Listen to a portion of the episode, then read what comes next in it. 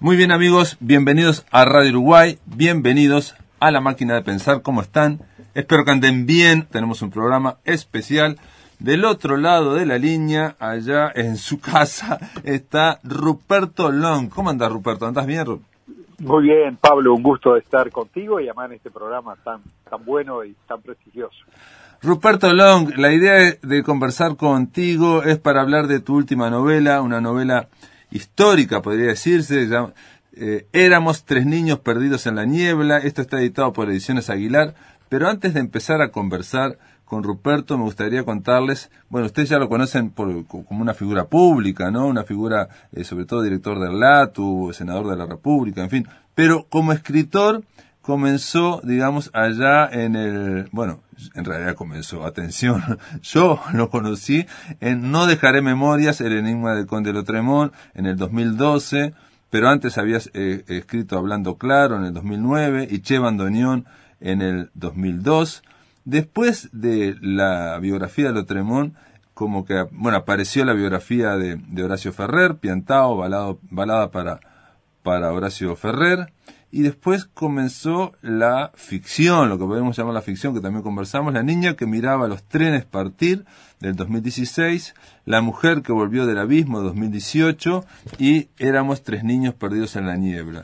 Eh, con respecto a La niña que miraba los trenes partir, fue una novela que tuvo mucho, mucha suerte, mucho éxito, mucha fortuna, fue traducida, ¿no, Ruperto?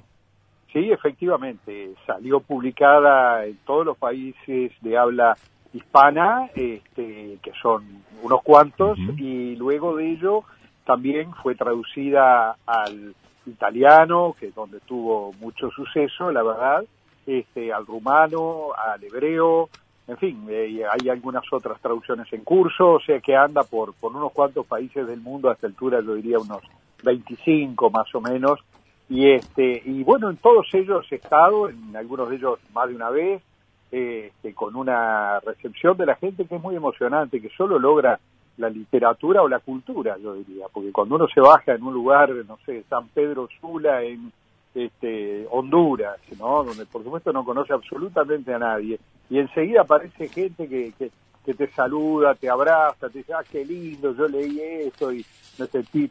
Bueno, genera un vínculo, una conexión este, extraordinaria, o sea, por, por eso, para mí, más allá del llamémosle, del éxito, digamos, y que los libros este, circulen y todo eso, hay todo un tema humano este, muy enriquecedor, digo, es como lograr comunicarnos gente de diversas latitudes, historias y culturas este, en una misma eh, frecuencia, ¿no? Y eso me parece maravilloso, ¿no? Sobre todo porque eh, estamos hablando de comunicar una emoción, ¿no? Una emoción que de alguna forma resuena en esos lectores tan tan lejanos, tan disímiles, si se quiere. En realidad, en el fondo, el corazón humano ya sabemos que es el mismo en todos, ¿no? Pero bueno, eh, puede sorprender. Y en el caso de este, de este libro que estamos diciendo que tuvo tanto éxito, digamos, no le tengamos miedo a esa palabra, porque realmente este, sigue desplegando, desplegándose esta, la niña que miraba los trenes partir, este, tiene que ver con, con también una novela de trasfondo histórico. Sí, sí, es una novela de trasfondo histórico, eh, con el eh, todo el telón de fondo de la Segunda Guerra Mundial, que fue un hecho de por sí muy impactante, pero además este, con el Holocausto, que sí fue un hecho prácticamente de características casi únicas o que se ha dado muy pocas veces ese tipo de suceso a lo largo de la historia y realmente mm, eh, basado en eso eh, uno logra transmitir y yo tomo una palabra que tú recién mencionabas, emociones. Yo creo mucho en eso, yo creo que nos comunicamos, es decir, eh, mi, objetivo cuando escribo y relato estas historias es comunicar, ¿no? Es decir, transmitir, y sobre todo transmitir y comunicar emociones, no es algo que uno diga, no, yo quiero trasladar tal o cual idea, no, es que la persona, eh, digamos, el, el, éxito es este, lograr que primero uno ponerse eh, lo más parecido posible a ponerse en los zapatos de lo que vivió la gente. Y segundo, este, tratar sobre todo de que el lector cuando lo lee haga ese mismo viaje, ¿no? Y, y se vuelva a poner los zapatos y viva eso y diga, pa, la fresca esto, cómo pasó y cómo sucedió. Este, yo creo que por ahí va el, el hilo. Entonces son novelas históricas, pero sí con mucha emoción, por lo menos de mi parte, y este y con mucho afán de comunicar comunicar este tipo de cosas, sensaciones, sentimientos, hechos, y bueno, cada uno luego, por supuesto, saca sus conclusiones, porque son hechos a los cuales, frente a los cuales nadie puede permanecer indiferente. Sí, estamos hablando también, eh, digamos, eh, que la emoción aflora porque estos hechos en ese trasfondo de la Segunda Guerra Mundial son eh, brutalmente intensos, ¿no? Cuando hablamos del Holocausto estamos hablando de una de las, este, uno de los crímenes que, que fue más allá incluso de la palabra crimen, ¿no? Porque, digamos, marcó todo el siglo XX. Si se quiere, es famosa la, la, la reflexión de de Adorno, que dijo después de Auschwitz no, no es posible la poesía, por ejemplo, ¿no? Es cierto, es cierto, es cierto.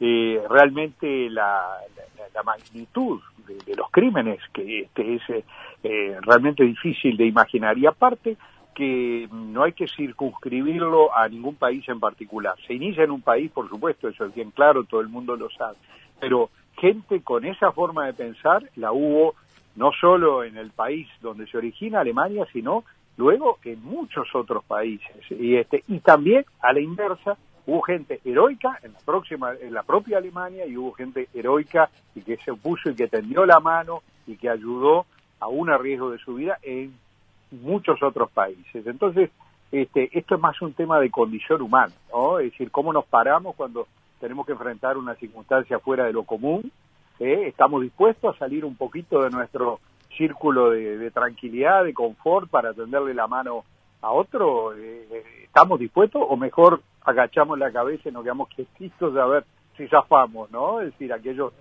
este, que también se ha dicho, ¿no? Lo peor, lo opuesto de la, de la bondad no es la maldad, sino la indiferencia, ¿no? El, el hecho de decir, bueno, no, no me importa, o no es que no me importe, pero si hago que no me importa, seguramente eh, pueda zafar mejor de esto, ¿no?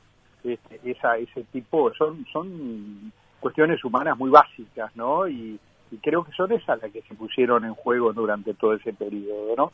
Y que no sabemos si en algún momento no nos toca a nosotros. Todos vivimos también acá una, dictadura, bueno, no se puede comparar la magnitud y la brutalidad, pero también eso, y a veces en el día a día también hay circunstancias que a uno lo ponen en esa disyuntiva. Bueno, me, me preocupo, me ocupo del, del otro, del semejante, o bueno, o es un problema de él. Aún en las cosas más chicas y cotidianas, ¿no verdad? Sí, sí, bueno, eso es, eh, digo, volvemos de nuevo al corazón humano, ¿no?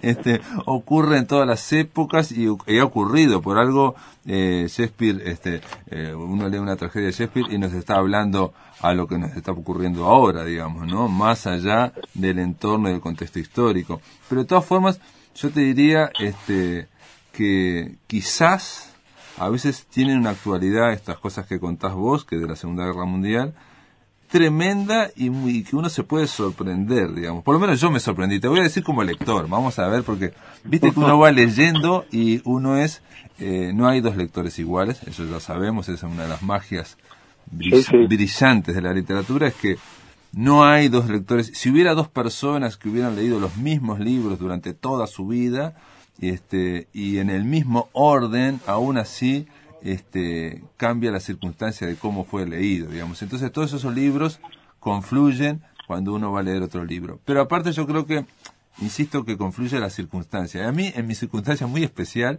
te, te cuento, se los cuento a los amigos de la máquina de pensar también, que yo iba leyendo Éramos tres niños perdidos en la niebla, y hay una parte donde se habla de la noche de los cristales rotos, algo que es eh, mundialmente famoso, ¿no?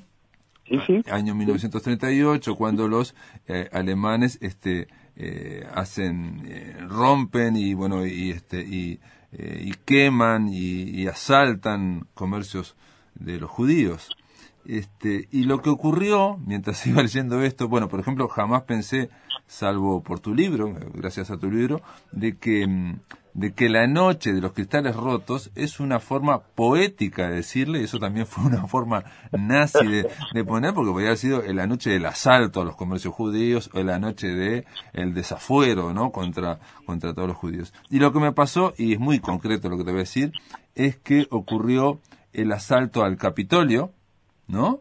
y pude ver un, un, un, este, un, un discurso muy breve de Arnold Schwarzenegger, el gobernador de California, el gran eh, famoso actor Schwarzenegger, austríaco él, donde en siete minutos, no sé si lo escuchaste, eh, me dejó helado. Él dice, yo nací en Austria, mi padre estaba, eh, era grande cuando ocurrió la noche de los cristales rotos, y, y eso ocurrió porque la gente miró para otro lado. Y dice ah. Schwarzenegger, y después de la eh, Segunda Guerra Mundial, él recién había nacido, o en fin, este, el padre se emborrachaba y bueno, que golpeaba a la madre o, este, o los maltrataba, y lo que ocurría era que en el edificio donde vivía él, eso ocurría en todos lados. Y decía, porque era gente que se quedó mal después de la Segunda Guerra Mundial porque sabían que ellos habían permitido, tolerado, de alguna forma, todo lo que ocurrió. Y entonces se sentían mal consigo mismo, entonces yo ahora lo comprendo a mi padre, tenía esa inquietud. Entonces, cuenta todo eso en siete minutos para decir, atención, lo que ha ocurrido en el Capitolio hay que frenarlo ya, las instituciones deben prevalecer. Seguro, seguro, seguro, es muy, muy, muy atinada y muy oportuno tu comentario realmente, porque es verdad, de una forma como ecos, como, como reflejos, este, esos hechos vuelven a aparecer y, el dejarlos pasar, este, y me parece formidable lo, de Schwarzenegger, por, hasta por su origen y por lo que él lo, lo vivió en carne propia o a través de su padre directamente. Es verdad, esa noche fue una noche decisiva porque pasaron dos cosas en realidad. Contra lo que pensaban, el libro procura reflejarlo, contra lo que pensaban algunos jerarcas nazis, este, que, estaban divididos, estaban los que creían que eh, una acción violenta de ese tipo era lo necesario y que esto y que el otro, y estaban los que creían, no, esto nos va a echar el pueblo en contra, nos va a echar el pueblo alemán en contra. Entonces lo que sucede es que eso pasa y eh, si bien mucha gente estaba horrorizada, en lo público nadie lo manifestó, o muy poco lo manifestaron, ¿no verdad? Entonces es como que hubo una luz verde para seguir adelante. Y lo otro fue la reacción del mundo, ¿eh? del resto del mundo, donde por supuesto hubo muchas voces de, de horror y de, espanto, ¿no verdad? Este, eh, recuerdo que en esa época todavía no estaba instalada, todavía no había iniciado la guerra, de modo que había cronistas de todo el mundo, y están, uno puede leer las crónicas de los diarios de distintos países, y países contrarios, por supuesto, eran todas este, eh, muy terribles, pero no hubo ninguna reacción tampoco, es decir, no hubo ninguna reacción, el mundo de alguna forma, eh, no, voy a decir toleró, porque sería demasiado, pero dijo, bueno, es eh, esto o, la guerra, la guerra ya se venía, pero mucha gente decía, bueno, vamos a evitarla, vamos a tratar, ponía pañotillos y bueno, y así fueron las cosas. Y entonces hubo una luz verde generalizada y esa noche, que como bien dices tú, los, los, nazis muchas veces usaban esas expresiones poéticas, aunque parezca mentira, para, para hechos, hechos trágicos, ¿no? Después todo el tema de las persecuciones y las deportaciones le, llaman el, operativo Noche y Niebla, por ejemplo, y así podríamos buscar muchos nombres por el estilo, ¿no? Este, pero sí, fue una noche que fue un quiebre, que está relatada así con bastante eh, detalle en el libro desde la óptica de, ciertos personajes, ¿no? Es un libro de historia, esto es una novela, o sea, es lo que le va pasando a algunas personas, a algunos, niños en particular, de los cuales este, uno puede recoger y conseguir testimonios increíbles, porque con esa inocencia que tiene el niño muy muy singular, este, bueno, a veces es el más veraz de los cronistas, ¿no? ¿Verdad? Claro, bueno, eh, digamos, éramos tres niños perdidos en la niebla, bueno, son estos niños que serían el hilo conductor de que para atravesar, digamos, todo este periodo terrible. Con respecto a la noche de los cristales rotos, quiero decir dos cosas. Una, que, bueno, obviamente yo no sabía que había esa crisis interna entre los nazis, ¿no? O sea, si lo hacemos propagandísticamente, ¿funcionará o nos pondrá el, pueblo en contra. Y después eh, lo hicieron finalmente, eh, no se pensaba que fue, iba a ser tan grave, digamos, ahí están la idea de los, de los mastines, de los perros cuando se van de, se van de, este, más allá de los dueños, y entonces eh, ocurre que las compañías de seguros, las aseguradoras, protestan, hay, una, hay un movimiento como, como capitalista en el sentido de protestar, no por lo que había ocurrido, sino porque ellos tenían que pagar, eh, venían a cobrar el seguro. Exacto, exactamente. O y no había dinero para pagar eso. Tantos.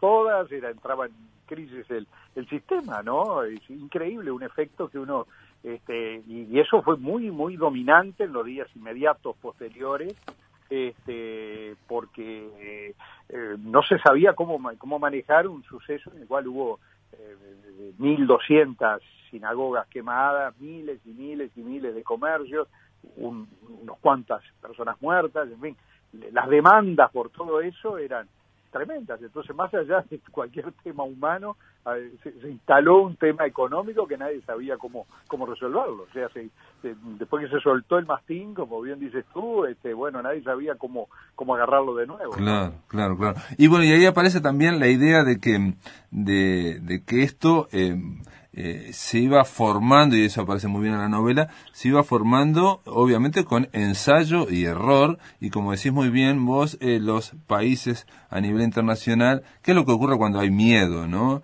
Este, cada uno piensa en sí mismo y nadie quiere arriesgar, o mira al otro a ver si el otro se anima y nadie se anima, y con eso lo que estamos dando es luz verde a nuevos avances, ¿no? En ese sentido, eh, los nazis fueron siempre muy muy claros este eh, Germán eh, estoy pensando ahora nada más Stefan Zweig, Zweig dice en un momento que jamás pensaban algo que no, no, ocurría para ellos no era imposible pensar era que en las universidades los jóvenes se convirtieran al nazismo ¿no? y avanzaran así eso fue algo que sorprendió a toda la intelectualidad por ejemplo sí sí por supuesto por supuesto hubo muchas figuras importantes y atrás de ellos muchos jóvenes, ¿no verdad?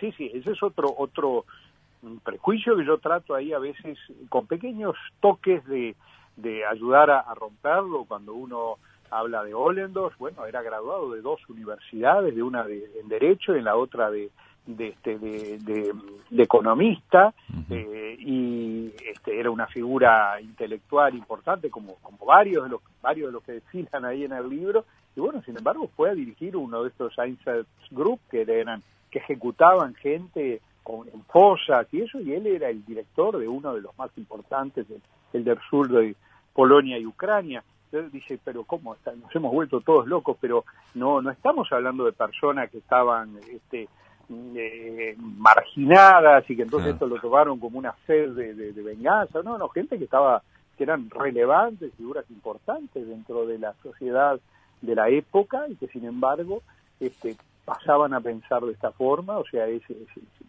interesante ver cómo, cómo el odio, los prejuicios pueden llegar a esos niveles, este, y, bueno, como cada uno los va este, traduciendo en ese tipo de, cosas. Otros no, por supuesto, otros todo lo contrario, ¿no? O sea, siempre está la parte buena que yo la procuro mucho rescatarla, ¿no? Este, hubo muchas eh, personas de, diversos niveles que siempre estuvieron ahí eh, ayudando y tratando de, apoyar a los perseguidos. ¿no? Muy bien, vamos a hacer una pausa amigos, estamos conversando con Ruperto Long en torno a esta novela de trasfondo histórico que se llama Éramos tres niños perdidos en la niebla y que está publicada por Ediciones Aguilar. Amigos, ¿cómo están? Seguimos en la máquina de pensar, seguimos con Ruperto Long. Estábamos hablando en el bloque anterior sobre lo que fue esa, esa contradicción, ese enigma, eh, es, que todavía es, difícil de, resolver, de cómo gente de la más alta cultura de Alemania, que quizás era el país eh, culminante en lo que era el pensamiento filosófico en Europa, en Occidente, eh, en, poco tiempo o en un par de décadas se vuelca a una este al nazismo y a lo que era este esa bestialidad. Pero atención era una bestialidad eh, donde se aplicó la, la, más pura racionalidad y lógica. Se, se convirtieron los campos de concentración el holocausto en una industria, se le, se le aplicó criterios industriales para tratar de matar la máxima cantidad de gente posible. Éramos tres niños perdidos en la niebla, eh, eh, va relatando eh, estos tres niños que se separan y bueno, obviamente Europa se convierte en un caos, ¿no? Este, hay muchísimos planos, Ruperto, aquí en este, esta novela, y hay muchos, este, porque por un lado se va viendo, estamos viendo lo que está ocurriendo eh, a nivel de las élites, ¿no? De la jerarquía, lo que está ocurriendo. También estamos viendo lo que está ocurriendo a nivel de, de la, del pueblo, de la gente, del pueblo más, este, desarraigada, si se quiere, por, por, por, el efecto del nazismo, y, y también vemos a veces jerarcas medios nazis que van este, avanzando, o italianos también, que van eh, chocando este, eh, con esta idea de exterminio, ¿no? Algunos la van, se, se, sorprenden de la idea, la adoptan y otros la, la resisten, ¿no? Este, hay muchos planos en toda la novela. ¿Cómo hiciste para mantener y no, que no se te fuera tanta información, eh, no se te fuera de las manos? Bueno, esa es siempre una tentación contra la cual uno tiene que, que luchar, porque uno a lo largo de ese periodo de incubación de la historia, que para mí por lo menos es largo, de un año, un año y medio, que voy juntando información y, todavía no escribo una línea, lo cual me cuesta, hago el esfuerzo de, refrenarme y este, en ese periodo uno acumula una cantidad enorme de información. Y si uno la vuelca, y yo me acuerdo cuando escribí la novela de Lotreamont, a pesar que Lotreamont, como tú eres también igual que yo, un, un devoto, sabes que no hay mucho, pero uno igual junta datos, pequeñas cositas, pero luego las quiere volcar en, una novela y aquello se vuelve una cosa este, enorme, aburrida, este, eh, muy para eruditos y, pierde eh, a, veces la, esencia, lo, medular. Entonces, para mí, eh, la clave del asunto es quedarnos con lo esencial. Lo esencial no son los datos a veces más grandes, a veces son los pequeños detalles. A veces eh, que, uno recoge de un testimonio o de un protagonista con el cual uno logra hablar o con alguien, un hijo de un protagonista, este, un, también un perseguido del nazismo, pero que no era de origen judío, que fue Mies van der Rohe, este, él eh, tomó una frase muy común que, dice, bueno, los detalles esconde el diablo, ¿no? ¿verdad? Mm, sí, sí. Y él le agregó, pero también es posible encontrar a Dios. o sea, que, que, los detalles es donde es verdad, uno puede perderse y eh, encontrar el, diablo, terminar en cualquier cosa. O también, si uno busca aquellos detalles que, realmente dicen todo con una frase, con dos, líneas, entonces eh, es posible encontrar a Dios, es, a veces la fin de... Hay que ser, sí, muy minimalista y no abusar del lector que, quiere mm, ir a lo, a lo sustancial y no abrumarlo. No, no, no, no, el lector no es una persona que, está tomando un curso de, ese periodo. Entonces uno eh, quiere sí saber lo esencial, quiere saber sí lo importante, pero no cada detallecito. Como entonces uno tiene que tener un tamiz en el cual se queda a veces con la pena que la, la mitad o las tres cuartas partes de la información que uno con tanto cariño buscó y por tantos lados después se le queda en el tintero, no queda en el libro, ¿no? Pero bueno, creo que uno tiene que tener, eh, cuando escribe una novela, esa, esa capacidad de, síntesis y de ir a lo sustancial, a lo, a lo medular, en esa y, todo ese conjunto de informaciones que se consigue, ¿no? Sí, sí, por un lado también eh, te escuchaba y hay una, una eh, teórica norteamericana, Julia Cameron, que dice en un momento que el arte, eh, este, como es, no, dice esto, dice que el, el, detalle o los detalles son el partero del arte, ¿no? Está muy bueno. Es la idea de que artísticamente es importantísimo, es tan importante el detalle como la concepción global. Quizás es más importante el detalle porque nos da cuestiones más humanas y nos da cuestiones más eh, baja a tierra, digamos. Uno lee eh, un, un, libro que obviamente transcurre en, la cabeza a nivel mental, pero es una forma de dar, de, bajar a tierra la historia. Y aquí lo que ocurre es eso. Igual digo que hay múltiples planos y donde se va desarrollando historias pequeñas. Por ejemplo, hay una, digo porque uno puede decir, hubo un, una persecución a los judíos en Alemania. Y eso, esa frase resume todo, pero es demasiado genérica, demasiado general, demasiado abstracta. Sin embargo, en Éramos tres niños perdidos en la niebla, porque aparte uno se encuentra con historias que yo ya las había escuchado, pero no en esa profundidad. Atención, no, no sé si dónde la escuché o dónde la leí, no sé si no la leí en una historieta, vos sabés, en un cómic.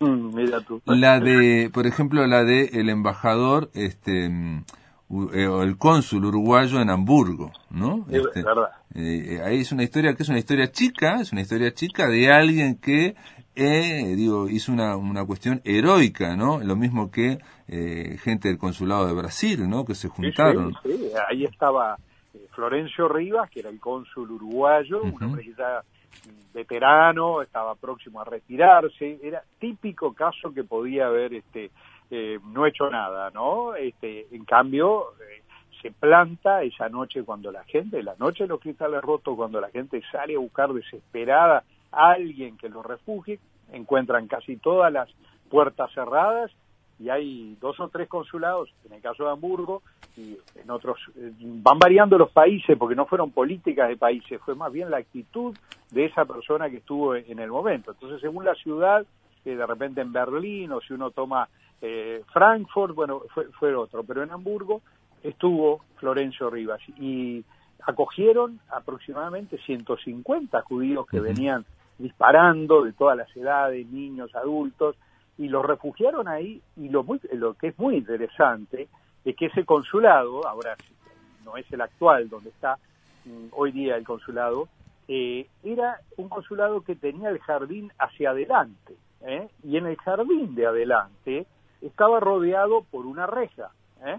Entonces, obviamente el consulado era relativamente pequeño, cuando llegan 20, 30 personas ya no, no, no caben más ahí adentro. El cónsul no sabe qué hacer y ahí se le ocurre o alguien se lo sugiere, su equipito era, era mínimo, una Sí. secretaria, la cocinera, el, el chofer, era más o menos, bueno, al estilo nuestro, ¿no?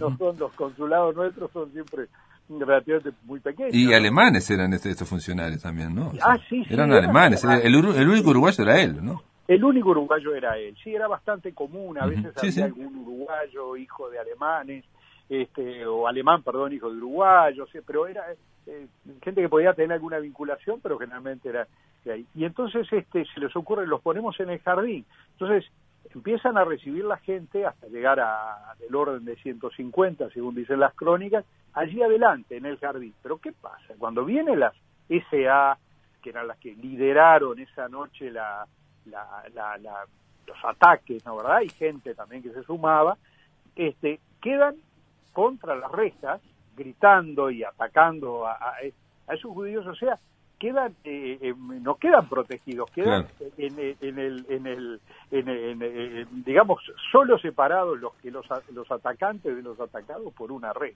Y ahí es donde él aparece en la puerta, de, se planta ahí en el consulado con la bandera uruguaya y dice aquí no entra nadie que no autorice mi gobierno o yo, eh, el gobierno de la República Oriental del Uruguay. Por lo menos eso es lo que dicen las crónicas y este y bueno, y creo que a todos nos pone la piel de gallina y, y el orgullo de, de ese compatriota que en ese momento tan decisivo, sin saber las consecuencias, que se las trajo, que luego les trajo consecuencias a él y a otros funcionarios de la embajada también, este estuvo. En la de Brasil estaba eh, Joao Guimarães Rosa, Sí, el escritor. El escritor, en realidad él y su eh, novia por aquel momento, Arací, que, que era funcionaria también. Conocen allí en el consulado, él era el cónsul adjunto en realidad, este, y la y la novia este, de él eh, en aquel momento, eh, los dos estuvieron también en, en primera línea, o sea que, bueno, hubo hubo gente que se plantó en esa noche, ¿no? Y algunos fueron eh, compatriotas, no deja de ser un, orgullo. Es un orgullo, pero aparte es tremendo. Y di- digo, ahí está el valor del detalle. Estamos hablando de algo muy eh, chico, digamos. eh, digo, atención, eh, un- en un momento, un- en un capítulo de Éramos tres niños perdidos en la niebla, se menciona la frase: eh, quien salva una vida salva un, el mundo, ¿no? Y eso, y eso, es así, eso es así. Pero digamos, este, este cónsul rompe la inercia burocrática, sobre todo en relaciones exteriores, que siempre es la de no me te metas, no te comprometas demasiado, este, espera órdenes de tu gobierno, en fin, y él toma la iniciativa y dice, no, no, esto es un, es un crimen lo que están haciendo, y deja entrar a, digamos, al consulado, y después dice, no, no, vamos a usar el jardín porque no hay tanto lugar. Y, y después, como decís vos, vienen este, los de la SA, bueno, gritan con gente, eh, provocan, pero además otra cosa, el hecho de que vos protejas la cantidad mayor de gente que entró en 150, digamos, porque me imagino que había muchos más que también que querían entrar y ya no había espacio para todos. El tema de tener gente ahí que, mm, que la podés tener por un rato. Si tenés que tenerla toda la noche, esa gente tiene que moverse, tiene que, tiene necesidades, tiene que tomar agua, en fin, una serie de cosas, este, implicaba muchos desafíos y este hombre, eh, con su determinación personal, su convicción personal, simplemente dijo, esto no puede ocurrir, esto está mal y hay que, como decía Schwarzenegger, hay que decir que está mal, este, se opuso, pese a que de nuevo, como burócrata, como funcionario de carrera, ni siquiera tuvo recompensas inmediatas, sino al contrario, ¿no? A veces en, la burocracia pasa eso de que el que piensa pierde, ¿no? O sea, y este, y, este hombre lo hizo, es un héroe. Sí, sí, la verdad que sí. Él venía dando este, visados este, eh, para, para turistas y hay una eh, que, que obviamente se sabía, Uruguay tenía una actitud un poco dual, aclaremos. Claro, dual, sí, sí. En ciertos momentos decía, hay que estimular la avenida, incluso gente que puede tener capitales y se puede radicar en Uruguay, y en otros momentos se, se retraía. Pero lo, lo, lo, insólito es que hay un documento en el Ministerio de Relaciones Exteriores de un, de un jerarca que hace un informe contra él, que dice, no puede ser que, que este, este hombre, Florencio Riva, sigue dando visas de turistas para judíos evidente que un, un judío no puede ser turista. o sea, oh, estábamos admitiendo la lógica nazi de que un judío solo podía escapar, huir, porque nunca lo iban a dejar eh, salir de turista o volver de nuevo. Sí, sí, sí, Entonces, este, eh, eh, estábamos aceptando eso en un documento, ¿no? Este, está, por supuesto, en Cancillería.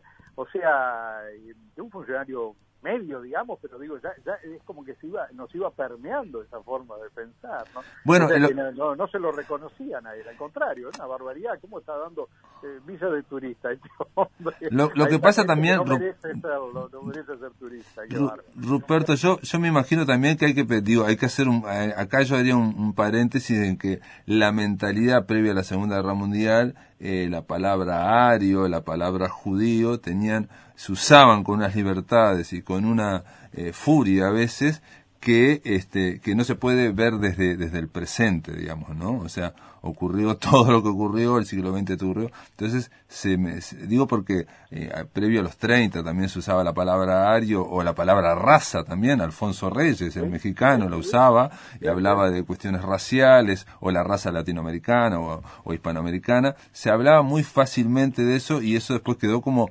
perimido, digamos, que cambió, digamos, esos conceptos. Lo, lo que a mí me llamaba la atención, eh, viendo esta historia muy pequeña de Hamburgo, pero es muy heroica, es cómo los nazis eh, se frenaron frente a la reja y pensaba eh, en la dictadura militar nuestra que tuvimos, ¿no? De, de cómo cuando Elena Quinteros se mete a la embajada venezolana, los militares ingresan, o sea, no respetan e ingresan, o sea, los militares aquí no respetaron y ahí en ese momento específico los nazis se frenaron frente a lo que era un consuladito uruguayo, ¿no? Es, es nada, son ideas que uno, eh, cada lector va a, este, aportando, digamos, a la lectura, ¿no? Sí, sí, y este, y muestran cómo aún una persona aislada en esa, esa locura que debe hacer esa ciudad esa noche, igual en esa, eh, sin saber además que eso, eso yo intenté también reflejarlo porque no sabían lo que estaba pasando en otros lados de la ciudad, no es como ahora. sí, sí, en todo el país, lo que estaba pasando en todo el país. el celular, seguro, nadie sabía lo que estaba pasando. ¿Qué está pasando? ¿Qué es esto? ¿Qué, Entonces, sin embargo, este, eh, reitero, una persona de al final de su carrera, en fin, agarra y se planta ¿eh? firme. O sea, eh, son ejemplos, son cosas que nos creo que nos sirven a todos en cualquier edad y en cualquier circunstancia, ¿no? Este, es, muy interesante cuando uno se va eh, sumergiendo en, esos entresijos de esas, este, de lo, que pasaba allí en, ese ambiente, este, y, va descubriendo esas, esas, esas pequeñas, grandes eh, actitudes, ¿no? Muy bien, Ruperto, vamos a hacer una pausa, ¿me, me esperás en línea? Por supuesto, con mucho gusto. Amigos, continuamos eh, después de la pausa. Estamos conversando con Ruperto Long sobre Éramos tres niños perdidos en la niebla, la novela histórica que está editada por Ediciones Aguilar. Amigos, en este tercer bloque continuamos la charla con Ruperto Long en torno a Éramos tres niños perdidos en la niebla para decirles que, este, Ruperto, eh, hay aquí una mm, gran investigación en este eh, para el trasfondo histórico, más allá, eh, reitero que es un trasfondo histórico, pero a veces el fondo emerge más allá de las figuras. Las figuras son estos tres niños que van eh, teniendo una, un aprendizaje brutal de lo que es la vida, ¿no? Brutal en sus sombras, ¿no? Ven las cosas terribles que ven, pero también en sus claridades, ¿no? En sus eh, partes luminosas porque reciben también ayudas inesperadas en algunos momentos. Entonces, lo que yo te quería preguntar, Ruperto, es esta investigación, eh, obvio que vos la hiciste, también te está vinculado con, con el tema este, de, gente que vino aquí a Uruguay, ¿no? O sea, que, que de alguna forma este, permaneció aquí, digamos, este, y esta investigación no, no la hiciste solo para este libro, digamos, vos ya te gustaba, te interesaba, obviamente todo, porque aquí hay un bagaje muy, muy profundo, ¿no? De, lo que es la Segunda Guerra Mundial y el nazismo. Sí, uno a medida que se va metiendo en el tema, este, las cosas que va recogiendo en, una investigación, luego le alimentan a, la siguiente que hace, ¿no? Y en cada, cada circunstancia va encontrando... Eh, acá, por ejemplo, esos tres niños, justamente, que son los que dan origen a la historia, surge de una persona que yo conocía de muchos años, que es Alejandro Landman, lo nombro porque seguramente eh, algunos lo conozcan, que es eh, una persona radicada en Uruguay, ingeniero, en fin, pero yo no conocía a Alex, ¿no?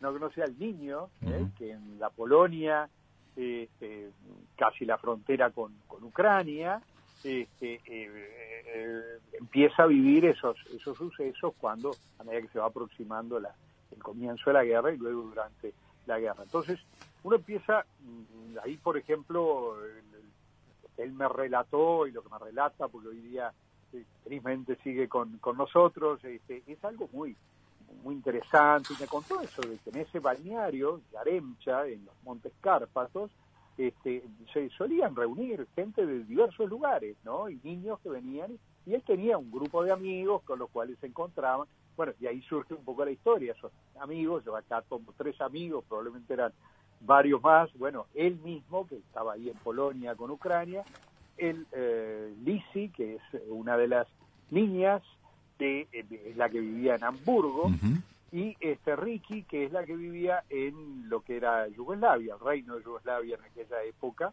este, y se encontraban allí como, como niños de, de muchos otros lados. Y luego la, la guerra los, los separa y cada uno empieza a vivir siempre con, con el recuerdo de ese cariño y la, el afán de volverse a encontrar, porque además se juramentan de que ese cariño va a ser eterno y ese, amor de, amistad va a ser eterna. Bueno, pero lo cierto, le cuento todo esto porque eso nos lleva, a, nos lleva a Hamburgo, por supuesto, a través del ICI, nos lleva a la, a la, a, a la Polonia, Ucrania este, de esa época, que fue una zona también muy asolada, terrible, y nos lleva a lo que fue este, Yugoslavia, es decir, Croacia, Dalmacia, este, Eslovenia, eh, este, Bosnia y Herzegovina, para usar los nombres de hoy día, este, que son todas realidades diferentes, que tienen cosas en común, ¿eh? por eso la investigación es muy, muy importante hacerla. En algunas me alimentó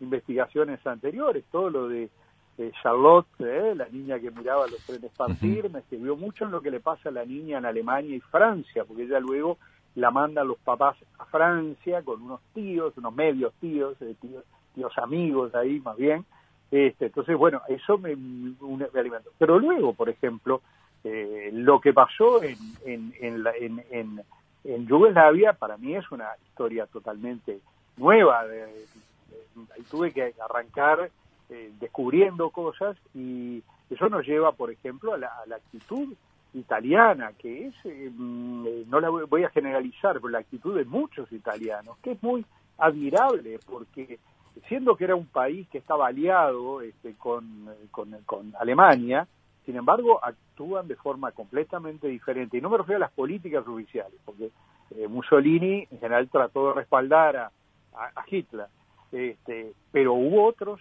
más abajo, jerarcas, gente que tenía responsabilidades en el Ministerio de Relaciones Exteriores o en el Ejército, que actúan de forma totalmente diferente y terminan salvando miles y miles de personas. O sea, este, la investigación es esencial porque eh, las realidades son diferentes, las personas son diferentes, las actitudes son diferentes en, un, lugares y en otros. Por ejemplo, en el caso de Alex, en su juventud, todo esa, esa, ese conflicto Polonia-Ucrania, Polonia-Ucrania-Alemania, yo diría, territorial, esa zona ha estado pasando para una mano y otra a lo largo de los siglos, bueno, eso también pesa mucho. Es decir, cuando los nazis ocupan Stanislav, que era el pueblito donde él vivía, este, los, los, por supuesto que los polacos están en guerra con, con, la Alemania nazi, pero los ucranianos celebran ¿eh? y hacen manifestaciones, porque ellos eran a su vez lo que se consideraban de que estaban este, eh, oprimidos por los polacos, ¿no?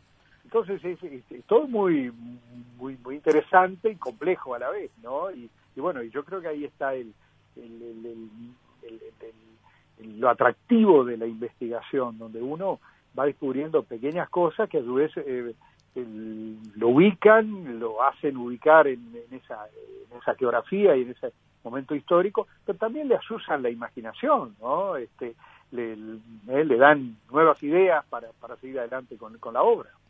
Ruperto, pero también eh, hay que decir que estos tres niños, como lo dijiste vos, estos niños eh, perdidos este, en el bosque, en la niebla, este, son reales, fueron reales, son gente, personas que vos en, algún caso este, estuviste con ellos, los hablaste, digamos, eh, 70, 80, 90 años después, ¿no? Este, eh, aquí hay una mirada también de Ruperto Long, y esto me permito decirlo yo, eh, y eso lo, lo, dijo Leonardo Abercon también, este, que es la de ver que aquí en Uruguay, en este país aparentemente tan alejado todo, hay testimonios, hay vínculos directos con esas historias que ocurrieron en el centro de Europa, en Alemania, o que se ocurrieron en Polonia o en Yugoslavia, ¿no?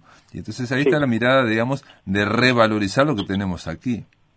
Ah, sí, es, por ejemplo, ya les, como te comentaba, Alejandro, es que vive hoy día y tiene toda esa, esa historia maravillosa sobre sus hombros, este, pero ha habido eh, muchos otros y hay, y hay otras historias, seguramente muchas otras para para descubrir. No hace tanto que se descubrió el caso de Gisa, este, Gisa Alperwein, que es que fue una niña de las que sacaron del gueto de, Varsovia, la sacaron en una en una valija, en una maleta, que era algo que hacía la, resistencia en aquella época, este, sacar niños, este, pero seguro tenía que ser niños muy chiquitos que, que, entraran, entonces, eh, bueno, son historias que se van descubriendo ahora. Y después hay otras que son, que me llegaron de forma un poco eh, insólita, ¿no?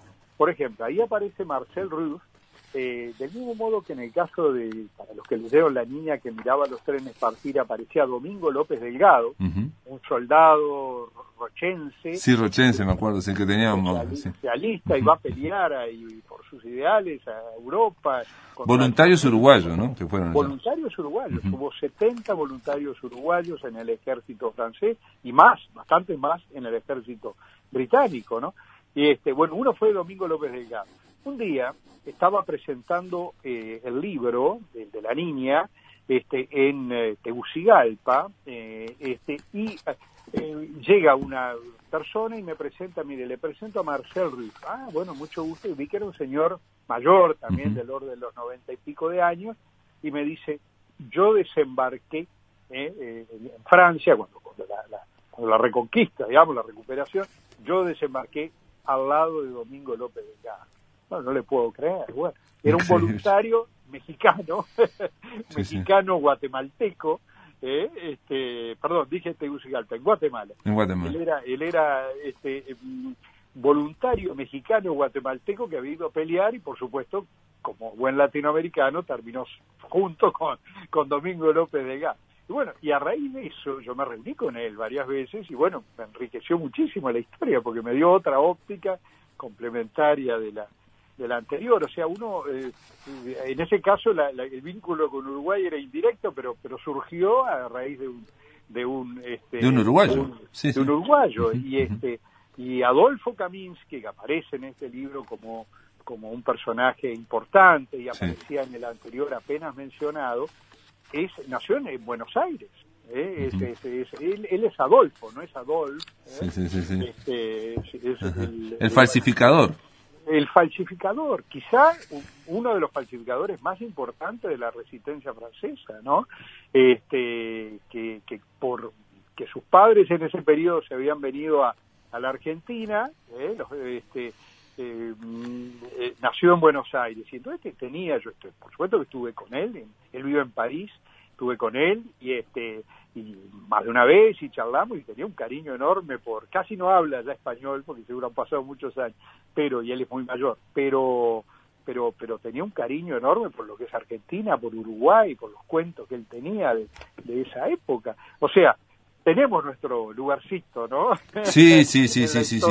Exacto, sí, sí, sí, no, aparte este rincón del Río de la Plata, digo, ha pasado y pasa y seguirá pasando mucha gente. Los uruguayos a veces creemos que pasan poca cosa, pero porque estamos distraídos realmente, pero acá pasan muchísimas muchísimos este, eh, viajeros, emigrantes, exiliados, ha pasado muchísimo y hay esa base, aparte de estos voluntarios uruguayos, que nos vinculan en algo que parece tan lejano en principio como la Segunda Guerra Mundial, que atención, todo este complejo, y para terminarla esta charla, yo lo pensaba mientras iba leyendo Éramos tres niños perdidos en la niebla, pensaba, este, Ruperto está hablando solo de una parte que es muy compleja de Europa, y la Segunda Guerra Mundial tiene el Pacífico y tiene oh. África, o sea, es imposible eh, eh, tratar de, me parece a mí, de hacer un panorama general de lo que fue en Asia, de lo que fue en Europa, de lo que fue en el, en el norte de África y lo que fue, digamos, en los océanos, este, la batalla este, naval.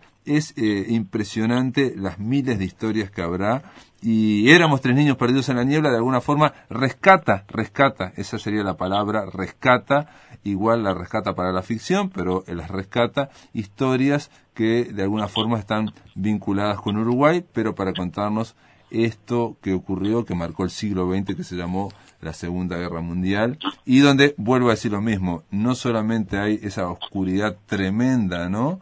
Tremenda de la industria del crimen, de la industrialización del crimen, sino que están las personas por suerte, este, ayudando ¿no? a la parte luminosa que siempre aparece. Éramos tres niños perdidos en la niebla, Ruperto. La verdad que, bueno, esperemos que tenga un camino similar, mira lo que te estoy diciendo, al de la niña que miraba los trenes partir. ¿no? Con eso ya nos daremos todos por satisfechos. ¿no? Por supuesto, es un excelente deseo que espero que se haga realidad. y la verdad que sí, eso que tú mencionabas de la luminosidad, yo creo que a medida que pasa el tiempo uno más valora eso, porque es lo que verdaderamente nos, nos impulsa, nos ayuda, ¿no? Uno lee estos libros, este, por lo menos en mi espíritu, y es lo que me dice la gente, y no termina al final con una sensación eh, totalmente depresiva o algo, no, al revés, dice, qué notable que hubo gente que resistió y hubo gente que tendió la mano y ayudó. Y eso sirve, sirve mucho, ¿no? Sirve mucho para, para ahora y para el futuro y para las circunstancias que cada uno le pueda tocar en la vida, ¿no? No bajar los brazos y por otro lado tender la mano al, al, semejante, ¿no? En fin, creo que esa luminosidad es, muy importante, muy importante rescatarla, ¿no? Ruperto Long, un placer conversar con vos. Eh, gracias por estar en la máquina de pensar. Quedó presentada Éramos tres niños perdidos en la niebla hoy este, en la máquina. Te mando un abrazo grande.